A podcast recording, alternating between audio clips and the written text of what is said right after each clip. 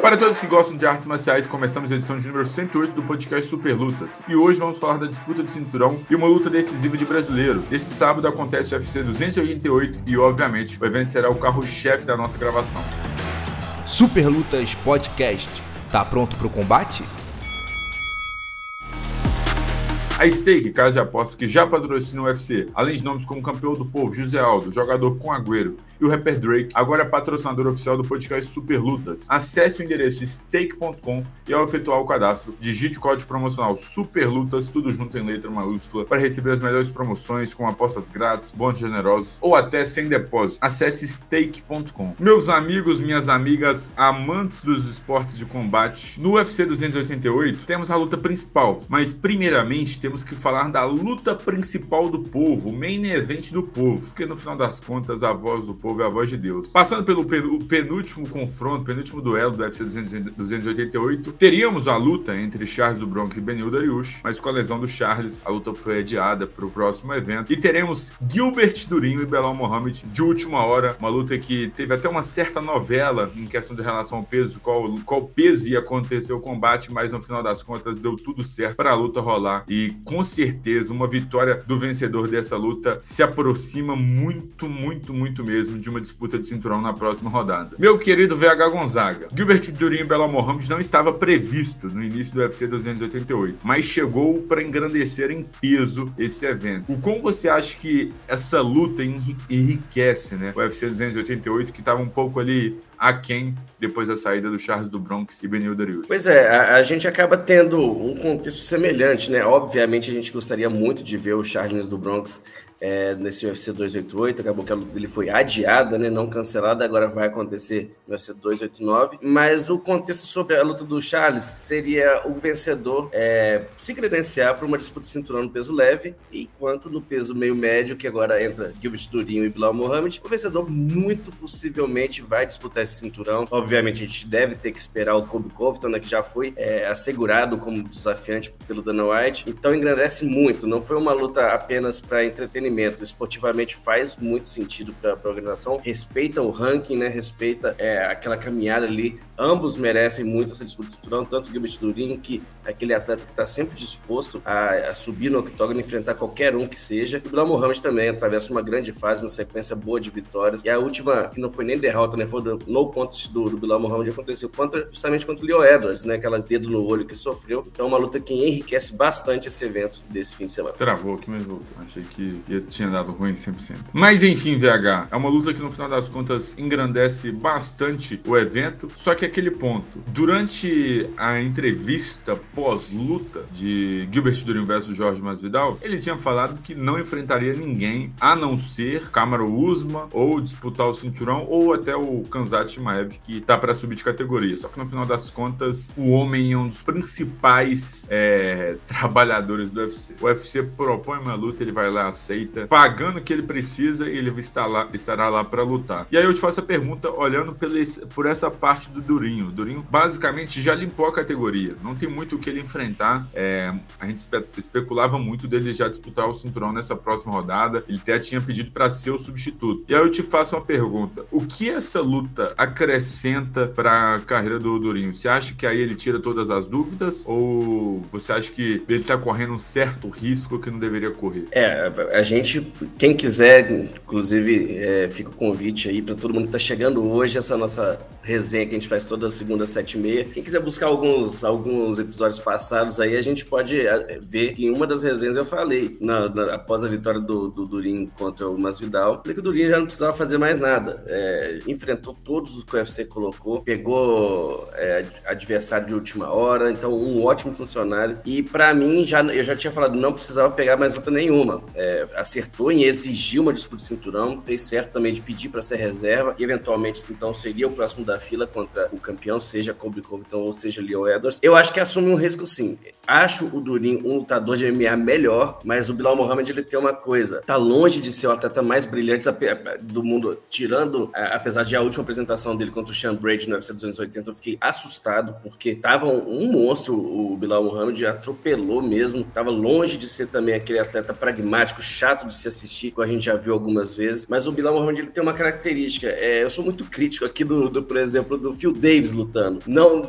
quando eu posso evitar de trabalhar num card do Phil Davis, eu fico muito satisfeito. Então o Bilal Mohamed ele tem muito isso. Quando ele tá no dia dele, um atleta desse nível, por exemplo, o Phil Davis, é, não falo que é um lutador ruim, muito pelo contrário. É exatamente isso que eu tô tentando puxar. Um atleta que tem as características dele, quando tá no seu dia, que não erra nada, dificilmente vai perder a luta. Então o Bilal Mohamed tra traz muito disso com ele, né? Aquele jogo de grade, aquele jogo de grappling, aquele wrestling, às vezes truncando a luta durante 15 minutos se for necessário, durante 25 minutos se for necessário, se for necessário lembrando que essa luta, apesar de ser co-principal, vai ser de, de cinco rounds. Então é, o Durinho, ele, ele assume esse risco de é, uma eventual derrota, você vai ter que dar um passo atrás, você vai ter que enfrentar um outro atleta para você colocar de novo na condição de desafiante. Mas assim, confio muito no, no, no, no, no, é, no, no que o Durinho pode entregar. Acho que vence, mas sim, é, não deixa de correr um risco que para mim seria é desnecessário nesse momento. Mas a gente sabe que o Durinho é assim mesmo, né? Gosta muito de competir, gosta dos melhores desafios à frente dele. Aproveitando que você já falou desse certo risco, vale lembrar que o Belal Mohamed vem talvez uma das suas maiores vitórias dentro do Ultimate, que ocorreu no UFC 280. Acho que é melhor, Miguel. Acho que é melhor. É, é a, a melhor. melhor performance dele, melhor performance dele disparado. A melhor performance dele dentro do UFC. Olhando já esse risco que ele vai correr por pegar esse, por pegar o Belal Mohamed de última hora, algo que ele não precisaria enfrentar antes de disputar o cinturão ou coisa do tipo. O que que o Durinho precisa fazer para vencer o Belal Mohamed, para não correr esse risco? Porque você falou muito bem, né? O Belal Mohamed, mesmo tendo aquele jogo de grade um pouco chato e tudo mais, ele é um cara que a gente brinca e fala que é um cara nota 7, 6,5 em tudo. Ele não é especialista em, em quase nada, mas ele consegue manter um nível ok em todas as partes da luta, seja na trocação, na parte de grade, no solo e tudo mais. Na sua visão, o que, que o, o Durinho deve fazer durante o combate para não correr esse risco e superar o Belal Mohamed no co-main event do UFC 288? Eu acho muito difícil que o Belal Mohamed ele venha com um plano diferente daquele de, de grade, de, de, de wrestling, de, porque teve pouco tempo, né? Se o Durinho pegou de última hora, a mesma coisa pro Bilal Mohamed. Então é difícil você traçar um plano com tanto pouco tempo assim e treinar para isso, né? Você não pode treinar com tanta intensidade, você não tem ali três meses de, de camp,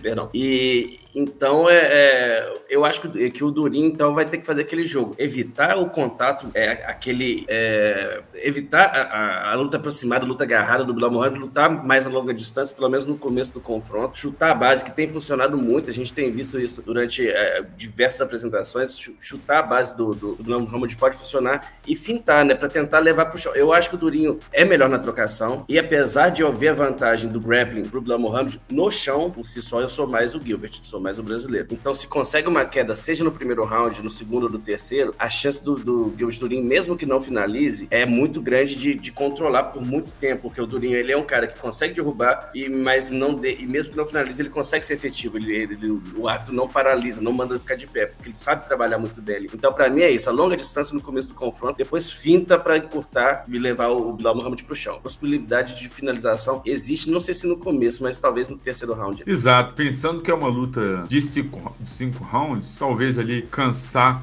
o adversário alcançar o Belal Mohamed nesses rounds iniciais, e aí nos famosos rounds de campeões, né, o quarto e o quinto, buscar ser um pouco mais agressivo, os dois lutadores já estão um pouco mais desgastados e menos resistentes a uma finalização. VH Gonzaga abriu o podcast do Super Lutas falando dessa possibilidade, né, de termos o vencedor disputando o cinturão na próxima rodada, sem dúvidas. Você acha que é inevitável que o vencedor dessa luta não dispute o cinturão na próxima rodada, que vai ter que fazer mais uma luta para chegar no cinturão? Ou Belal Belal Mohamed e o Gilbert Durinho vencendo, vai disputar o cinturão com certeza na próxima rodada. É, com certeza absoluta, Miguel. A gente sabe, né? O próximo da fila é o Kobe Covington. Então, depois, acabando essa, essa negociação, a gente sabe que é chato demais nego, é, o processo de negociação do UFC com o Kobe Covington. Demora bastante até sair, a, a, chegarem aos valores necessários. É, o Leon Edwards também tem travado um pouco, disse que não queria lutar na Inglaterra, quer lutar agora em Abu Dhabi em outubro. Então, é para mim, faz sentido total essa é, o vencedor desse confronto entre Gilbert Durinho e Bilal Mohamed disputar o cinturão. Faz sentido no ranking também, e o momento dos dois é muito bom. É, então é difícil a gente. E, e outra coisa, eles estão salvando o card, né? Vamos lembrar, eles estão fazendo um favor para UFC pegar uma luta de, de duas semanas de, de, antecedência com um adversário dos dois lados, né? Um adversário de altíssimo nível, com nível de, de campeão mundial. Então, para mim, é indiscutível.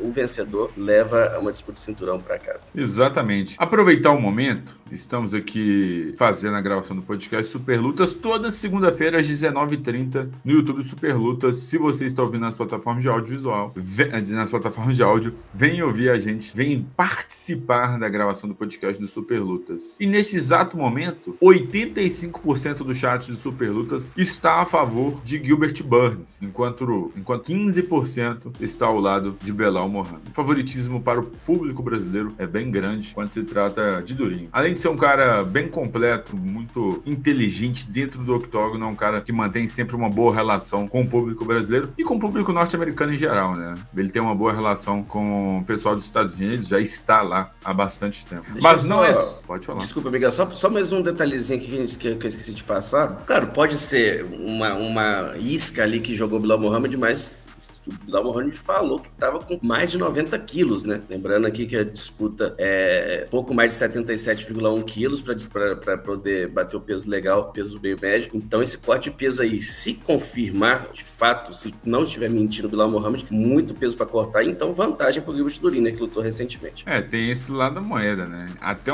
até, até semana passada, Bilal Mohamed estava no, no tempo do Ramadã. Então, isso já dificultava um pouco também esse quesito da, da alimentação na, na rotina de treino e tudo mais. Então, assim, mais um ponto a favor do brasileiro, né? É, eu até cheguei a falar na introdução do podcast Super Luz que essa, essa luta teve uma certa novela para ser casada. Ainda bem que você lembrou, VH, porque o maior problema, entre aspas, que eles tiveram para fechar essa luta era em relação ao peso, que o Belal Mohamed queria um peso casado, o Durinho bateu o pé falando que queria lutar de 7-7, e aí teve um, demorou aí um, dois dias para chegar nesse acordo final. Eles chegaram, a luta vai rolar na categoria do peso meio médio mesmo, que é a categoria dos dois. Mas vamos ver, né, se na, nos próximos dias aí tá tudo certo com o Belal Mohamed, não vai precisar subir o limite da categoria, subir o limite, né, pra luta rolar, que é sempre muito complicado quando se trata de corte de peso brutal, assim, ainda mais de última hora. Mas não é do main event do povo, Belal Mohamed versus Gilbert Durinho, que sobrevive o UFC 288. Na luta principal, a Jimmy Stanley retorna ao octógono e tenta mais uma vez realizar uma defesa de cinturão do peso galo. Desta vez, enfrenta um nome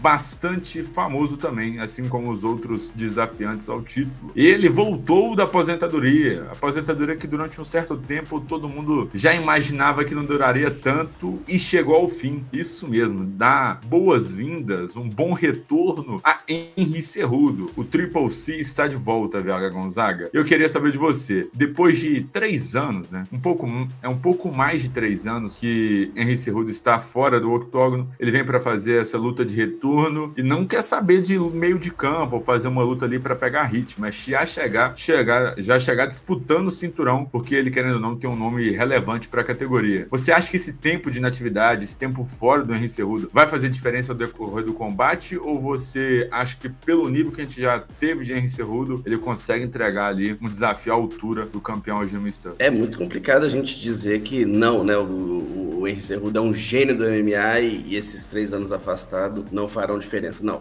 para mim farão diferença sim, muita chance de sentir é, essa pressão, nessa né, essa responsabilidade que tem, porque não é só deixar a aposentadoria e voltar, é voltar à aposentadoria para tentar recuperar o, o, cinturão que ele abdicou, né, lá em 2020, quando ele venceu o Dominic Cruz. E do outro lado ele vai ter uma fera, né? É, questionei bastante aqui já na, nessa, nesse, nesse podcast o Aljamain Sterling, mas depois da vitória dele contra o Pitrian na revanche, eu comprei o hype do campeão, acho que é um, um digno, né, de, de, hoje sentar no trono da, da categoria do peso galo, mas é, RC1 tá aí de volta depois de um dos piores blefes na história do, do MMA que eu já vi. Blefou extremamente errado, achou que o UFC ia implorar para sua permanência, mas teve que implorar para voltar, né, Miguel? Pediu para lutar no peso pena, o UFC esnobou, depois falou volta pro peso galo. Então, é, vai enfrentar um nível de competição bem mais alto do que aquele que ele enfrentou na, na sua luta de aposentadoria, né? Com todo respeito ao Dominic, Dominic Cruz, para mim ainda é o melhor peso galo da história, mas o, o, o Aljamain Sterling hoje está em outro nível, está um nível muito superior e com certeza ao longo desse tempo estudou bastante o RC Rudo. Então faz, vai fazer diferença sim. Agora a questão entre fazer diferença também é, de vencer ou perder, não quer dizer que ele sinta que, que ele vai sentir essa pressão, que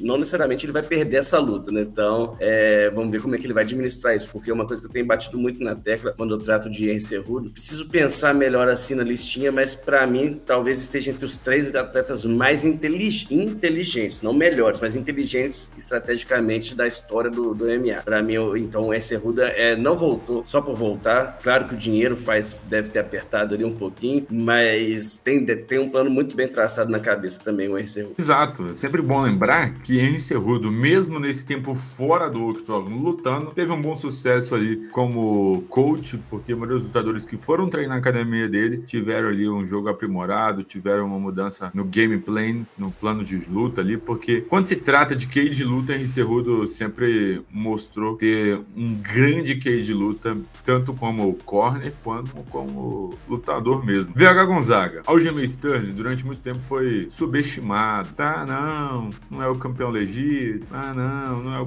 não merece estar ali, tá ali por causa de uma joelhada. Beleza, tudo começou por uma joelhada, mas nas últimas, nas últimas rodadas tem mostrado o seu valor. Eu queria saber de você, VH, o que, que o Henry Cerrudo vai ter que colocar em jogo, mostrar pro público no UFC 288 para superar o Aljamain Sterling que a cada luta vem mostrando que mostrando não só seu potencial, mas todas suas qualidades, cara. Quando precisou, precisou ser agressivos, vimos o Aljamain Sterling sendo agressivo, quando foi um pouco mais paciente, sim. Então, assim, tá mostrando uma certa evolução como campeão, só que dessa vez pega o Henry Cerrudo, que é um dos caras com grande QI de luta. O que, que o Henry Cerrudo, o Triple C, vai ter que mostrar em jogo nesse sábado no UFC 288? É, para mim, talvez poucas vezes esteve tão claro que é, o, o, desfecho dessa. O que vai determinar a vitória não é o braço, não é perna, não é luta agarrada, é a cabeça, é, é o cérebro do Cerrudo que é privilegiado demais. É justamente isso que a gente apontou agora mesmo. O Cerrudo, com certeza absoluta, já vem, né? É, essa luta demorou para ser confirmada, mas o Cerrudo já sabia que ia disputar esse título, então já vem se preparando para o Aljamain Sterling já tem um tempo, conhece muito bem o campeão. Então, para mim, muito mais do que esse wrestler de excelência, esse wrestling de excelência que tem, né? Vamos lembrar que o, o Cerrudo é campeão olímpico, o primeiro e único até o momento campeão olímpico do, do UFC que tem um cinturão também do MMA, né? Campeão olímpico que tem um cinturão no MMA do UFC. Então, esse, o wrestling dele não se ensina, né? Não precisa aprender mais nada com relação a isso. O, o, o Sterling tem suas qualidades também na luta agarrada, mas não se compara. A gente tá falando de um patamar muito acima. Eu acho que ele vai colocar esse wrestling para jogo. Tem esse ground and pound também muito eficiente. É, pode defender uma, duas vezes ali a queda do, do, do Sterling, mas se conseguir, de fato, impor o seu ritmo, impor sua estratégia, se encontrar na luta, dificilmente vai precisar de algo além disso. É uma luta de reafirmação, então provavelmente o Cerrudo não, não quer se arriscar, né? Porque é o que fez nas últimas rodadas, anulando o Pitriana a vitória. Anulando não, né? Mas foi uma luta equilibrada, mas batendo o Pitriana na, na revanche imediata, depois o que fez com o TJ de Lachó é de se aplaudir, e, e, mas mesmo assim, ainda acho que o que vai definir é a estratégia bem traçada do Henry Cerrudo, que provavelmente não vai para trocar a mão com, com, com o Sterling, vai fazer um joguinho para vencer e na estratégia, repito, ele é muito bom. Exatamente. Nesse sábado, no UFC 288, teremos algumas perguntas que serão respondidas. Na luta principal, a pergunta é: o tempo de inatividade vai afetar Henry Cerrudo? Teremos mais uma defesa bem concluída por parte de Aljamain Sterling? Na luta principal do povo, também conhecida como segunda luta mais importante do evento, Gilbert Durinho crava o nome dele como próximo da, da fila para disputar o cinturão? Bela Mohamed mostra o seu real valor vencendo o brasileiro? Essas são um pouco das perguntas que serão respondidas no UFC 288, que além de Gilbert Durinho, conta com mais sete brasileiros em ação premiação, dá quase para chamar de UFC Brasil em outro território, que é muito brasileiro que estará em jogo. Para mais informações das lutas brasileiros, ouça tudo até a agenda da semana. Chegamos no bloco das notícias e VH Gonzaga vai trazer as principais notícias que movimentaram o mundo das artes marciais. Meu querido VH Gonzaga. Pois é, Miguel, é, a gente sempre tenta deixar o nosso, nosso trabalho leve, né? Trazendo é, as notícias, às vezes, às vezes de forma mais descontraída, para a gente se divertir também. Mas agora, infelizmente, tem dias que a gente precisa. É, o trabalho, o nosso trabalho fica mais difícil, né? Então, a notícia que eu tenho para dar aqui hoje, algumas pessoas do chat já comentaram, é a morte de Felipe Cabocão, é o antigo representante do UFC, lutava no peso galo, faleceu na manhã dessa segunda-feira, é, foi atropelado no Rio de Janeiro, é, chegou a ser atendido pelo, pelo corpo de bombeiros, foi para o hospital, mas não resistiu aos ferimentos e veio a óbito. Então, na verdade, nessa, nessa, nessa diferente das outras semanas, a gente não tem muito o que analisar, né, Miguel? Então é só para passar essa informação mesmo e desejar a todos ali, se, se a gente tem é, algum amigo, companheiro de treino do, do, do, do Felipe Cabocão, os nossos maiores sentimentos em nome do Superlutos e, obviamente, a família do Cabocão, né, Miguel? Então, é uma fatalidade que acontece, um atleta muito jovem e agora vou falar pessoalmente, trabalhei praticamente,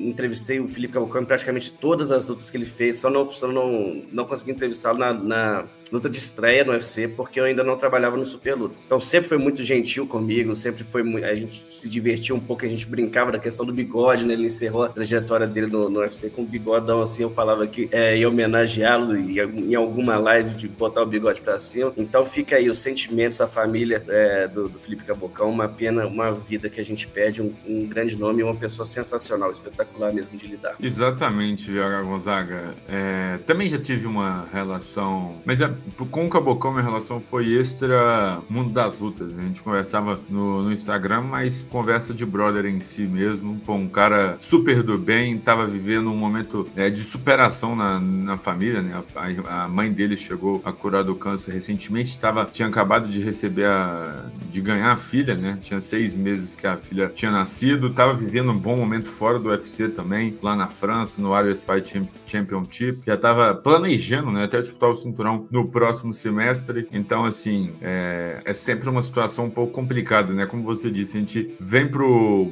bloco das notícias, vem pro podcast tentando trazer sempre o melhor do mundo das artes marciais, mas o momento de hoje não é para analisar nem nada, é só para deixar nossa homenagem para Felipe Cabocão Soares, é, é, Colares, que nos deixou hoje e o que me, assim, me pegou um pouco, VH, e é, até, eu até queria é, ressaltar isso, né? Tava voltando de mais um dia de treino, né, VH? Tava ali fazendo o trabalho de sempre dele, indo treinar todo dia. Então acabou ocorrendo essa fatalidade em mais um dia de trabalho para ele. É claro que o que a gente sempre vê são aqueles 15 ou 25 minutos da luta do, do lutador, mas a gente acaba esquecendo da batalha do dia a dia, que é todo dia treinar, independente seja feriado ou fim de semana. Os lutadores estão treinando, se preparando para as próximas batalhas. E o Cabocão estava num cenário diferente hoje, estava indo treinar, chegou a treinar e está voltando para casa nessa manhã do feriado. Nesse momento a gente deixa nosso que Deus conforte conforte os corações dos familiares, amigos e parceiros de treino do Cabocão e que descanse em paz. É, seu nome já está na história do MMA, ex-campeão do Dragon Fight, ex-lutador do UFC, estava tendo uma boa passagem lá na França no Ares Fight Championship e fica aqui nossas condolências na família de Cabocão e amigos. Além de Felipe Cabocão, Felipe Colares, o que, que podemos falar sobre o mundo das artes marciais, VH Gonzaga? Bom, Miguel, vamos falar agora de um confronto que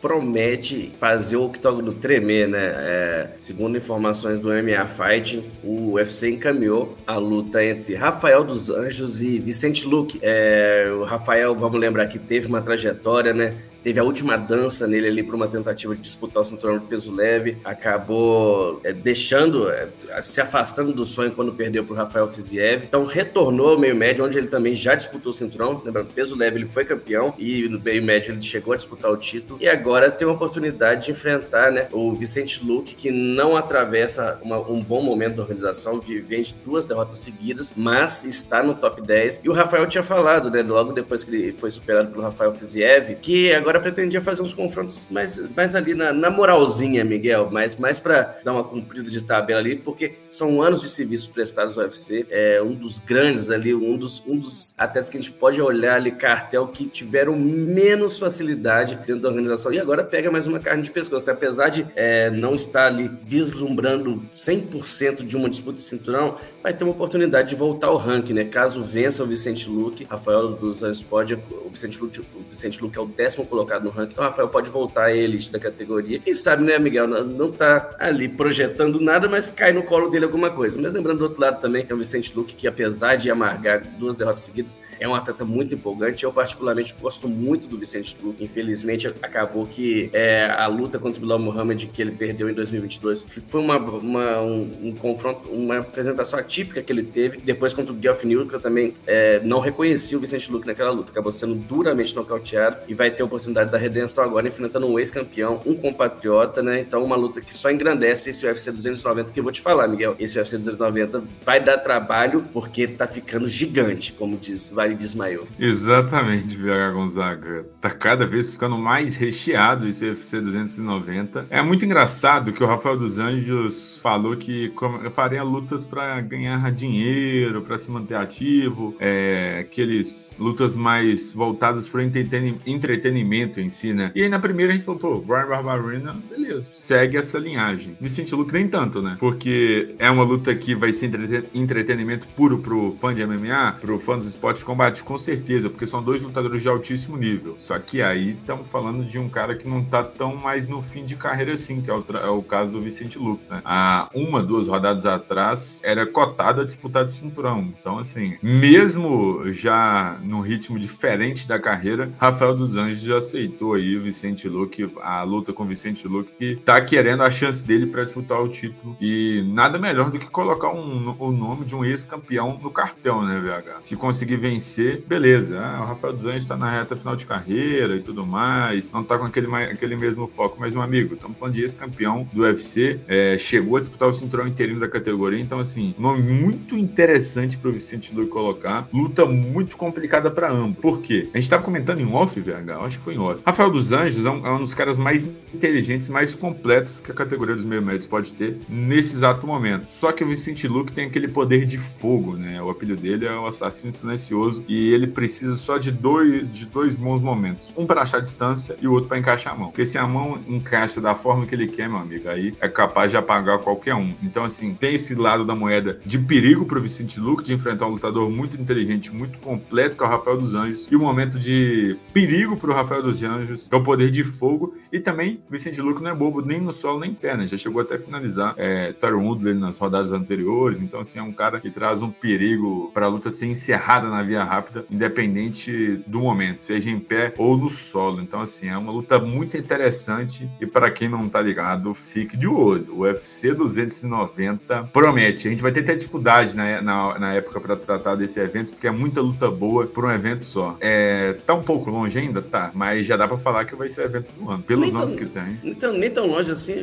Dois meses, dois meses. Dois meses, dois meses. Passa rapidinho. É. Mas você acha que já tá, já tá se formando o evento do ano aí, VH Gonzaga? Provavelmente. Se conseguissem, infelizmente, acho que não vai acontecer, não vai dar tempo, mas se colocassem John Jones ali contra o Miotite, já, eu já cravaria, Miguel. Mas tá encaminhando para isso, um evento ficando grandioso mesmo. É, exatamente. Tá ficando grandioso demais. É, Vega Gonzaga, antes de eu te fazer uma pergunta, antes da gente ir para a agenda da semana, eu queria te fazer uma pergunta, VH. Você acha que se o Rafael dos Anjos vence o Vicente Luque, ele não se coloca de novo aí, talvez, a disputar o. Disputar não, não, mas tentar fazer uma corrida do cinturão? Pensando, olhei, olhei agora assim de bate-pronto, pô, Vicente Luque estava cotado há pouco tempo, né? E ele vence de novo, aí se coloca. É, vamos lembrar que o Luque, antes de ele enfrentar o Bilal Mohamed, ele estava sendo é, visado, a gente pode usar essa palavra, pelo Camaro Usman, que é o campeão da época, né? É, chegou a ser, estar inserido no top 5. Então, sim, eu acho que mesmo, vou colocar despretensioso, mas com todo respeito a palavra despretensioso pro Rafael dos Anjos, se vence essa luta, vai aparecer ele não cair do céu, porque vencer o Vicente Luque é um desafio muito grande, mas assim, para quem tava falando que queria fazer uma luta de dinheiro, você vence, chega no top 10 e ali você tem pelo menos dois nomes. Eu acredito que é, Rafael dos Anjos passaria, não com tranquilidade, mas passaria por alguns atletas ali do top 10 dos meio médios. E quem sabe? Eu acho que sim. Às, às, vezes você não tá esperando nada e aparece aí a oportunidade, tá tendo. Porque para esse confronto em si, deve ser 290, Luke e Rafael dos Anjos, o Vicente Luke tem muito mais, mas é muito mais a perder do que o Rafael. Porque se o Rafael perde, igual você falou, fim de carreira, reta final, fazendo uma grana extra, hum, e e o Rafael, por outro lado, pode chegar no top 10, né? É, exato. Quanto você menos espera, Rafael dos Anjos está lá, meu amigo. Se ele vence, ele se coloca de novo.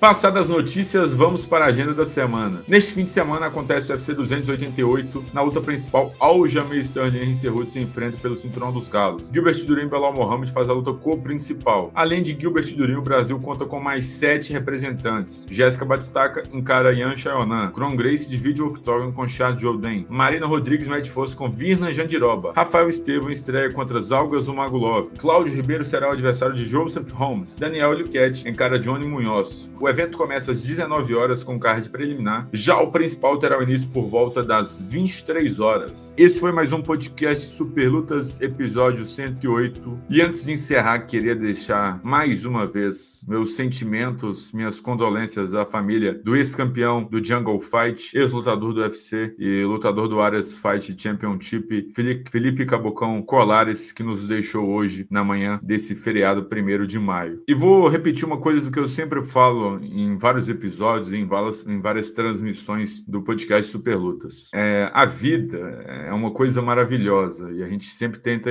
tem que aproveitar os, os momentos com as pessoas que a gente gosta, que a gente admira, enquanto eles estão em vida e estão na, em nossa volta. Mas, pegando o dia de hoje, né? Infelizmente, Felipe Cabocão nos deixou. Nada melhor do que a gente, nesses próximos dias, no dia de hoje, rever, viver novamente, relembrar os bons momentos que Felipe Cabocão deixou no mundo, seja no MMA, seja em outras esferas. Para quem não sabe, Cabocão já salvou algumas vidas com assaltantes em rua, então assim, deixou bons momentos não só no mundo do MMA, mas para todos também. Enfim, que Deus conforte e condolências a todas as famílias, amigos e familiares. Descanse em paz, meu querido colega, parceiro Felipe Cabocão, Felipe Colares.